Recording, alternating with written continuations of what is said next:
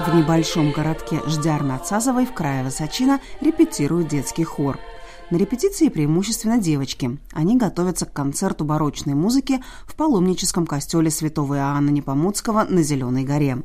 Интересно, что в нынешний век мобильных телефонов и интернета побудило их учиться исполнению старинной церковной музыки. Chodím sem prvním rokem, předtím jsem chodila ještě do В этот хор я хожу первый год. До этого я пела в детском хоре «Цварчик-2» и на подготовительном курсе, чтобы потом попасть сюда, в хор «Ждярачек». Я пришла сюда абсолютно добровольно. Меня никто не заставлял. Просто я хотела попробовать. А потом это стало мне нравиться все больше и больше, víc a víc. рассказывает Анна. Катя также пела в детских хорах «Цварчик 1 и 2», ходила на подготовительный курс и в результате поет в хоре «Ждярачек», а еще играет на флейте. Eh. Мне здесь очень нравится.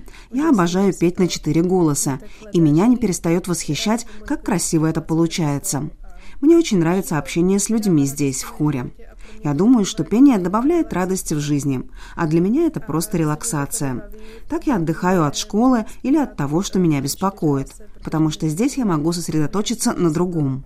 Кто-то получает эти ощущения от спорта, а для меня это пение. je to sport a pro mě je to třeba právě. Делится Катя из хора «Ждярачек», который функционирует в начальной художественной школе в Ждяре Нацазовой. Музыкальное образование в каждой школе, причем не только в городах, но и в деревнях, имеет в Чехии традицию, по крайней мере, со времен барокко. Сторонники национального возрождения, такие как Алаис Ярасек, часто представляли католическую церковь и ее влияние в сельской местности как инструмент подавления чешского языка и культуры. Но в то же время именно она стояла у истоков массового музыкального образования в Чехии. No samozřejmě k tomu katolickému ritu patří hudební produkce. Разумеется, музыкальная культура является неотъемлемой частью католических ритуалов. Когда вы предлагаете хорошую музыку, это вопрос популяризации мессы. Именно католическая церковь всегда являлась крупнейшим меценатом композиторов, сочинявших для нее музыку. У каждого педагога была обязанность руководить хором при костеле. Например, Якуб Яна Рыба является ярким примером того, что можно создать духовные произведения, которые приобретут популярность. Je to příkladem, že jsou schopni třeba vytvořit ty eh, velmi populární skladby. Рассказывает историк и профессор Карлова университета в Праге Милан Главачка.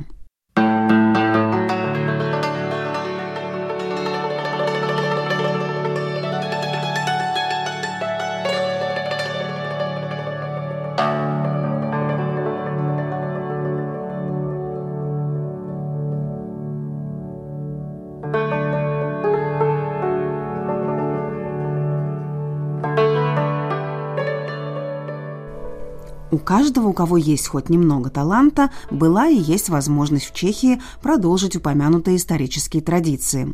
Об этом красноречиво повествует история о музыканте-любителе из города Пардубице, который, впрочем, неплохо зарабатывал музыкой еще при социализме. V současné době jsem vlastně čerstvý důchodce, ale jinak jsem de facto 40 let pracoval. Недавно я вышел на пенсию, но до этого 40 лет работал в сфере образования. Еще ребенком я начал посещать детский хор в Пардубице. В перерывах и на различных сборах старшие ребята доставали гитары и играли песни таких популярных в то время групп, как «Олимпик», «Кардиналс» и других. И, конечно же, я тоже мечтал об этом. Моей мечтой было получить гитару на Рождество, и она исполнилась, когда мне было 13. Сначала я играл туристические песни, а потом постепенно я увлекся бигбитом. písně, pak už jsem inklinoval víceméně tomu big beatu. Вспоминает музыкант Вжетислав Саша Заховал.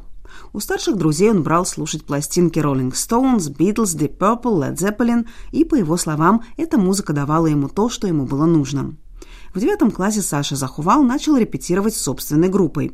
А с 1974 года он уже играл на различных развлекательных мероприятиях. Любители классической или народной музыки от таких региональных рокеров воротили нос. Но и они без преувеличения продолжали древнюю традицию народного музицирования для радости и веселья.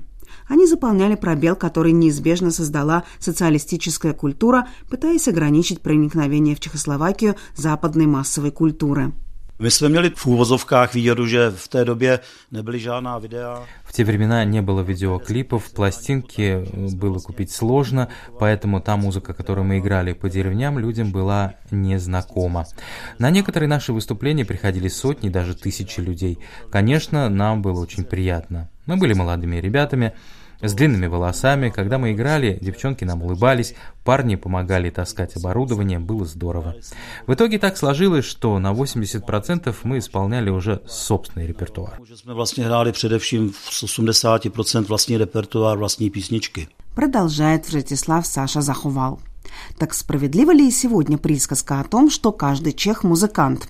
И для чего вообще нужна сегодня музыка? Víte, co tady je souborů, kteří hrají jenom tady v Radišti, já nevím, třeba sedm. Даже в таком небольшом городе, как Угорское Городище, семь или даже десять различных музыкальных ансамблей. При этом проходит систематическое воспитание новых и новых детей. У всех у них нет каких-то особых стремлений покорять вершины хит-парадов или идти в шоу-бизнес, но они в лучшем смысле слова служат национальным традициям. Они постоянно выступают на мероприятиях, находятся в непосредственном контакте с людьми и повседневностью. Все они совершенно безвозмездно служат культивации наций.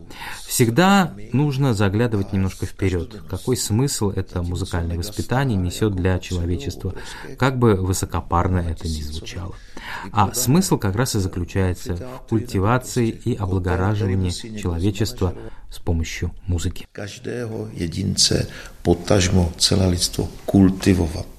Полагает мультиинструменталист, композитор, певец и руководитель оркестра Иржи Павлица, живущий в старом городе недалеко от города Угерский Градище.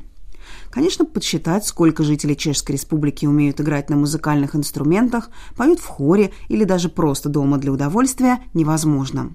Никакой статистической информации, подтверждающей поговорку «каждый чех-музыкант», к сожалению, не существует. Но, как мы слышали, музыкальные традиции и образование, несомненно, имеют очень глубокие корни на территории Чешской Республики.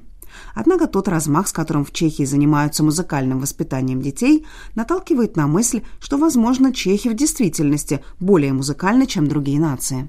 Myslím si, že ten základ máme так добрый, jako málo. Я думаю, что музыкальная основа у нас действительно гораздо крепче, чем во многих других странах. Сегодня можно сказать, что у чешских музыкантов есть особые способности, которых нет у других. Возможно, это что-то из разряда генетической памяти. Я надеюсь, что у нас сохранится традиция музыкального образования наших детей, хотя сегодня можно видеть, что она несколько отодвигается на второй план. И это задача нас, музыкальных педагогов, сохранить эту традицию, которая чрезвычайно важна.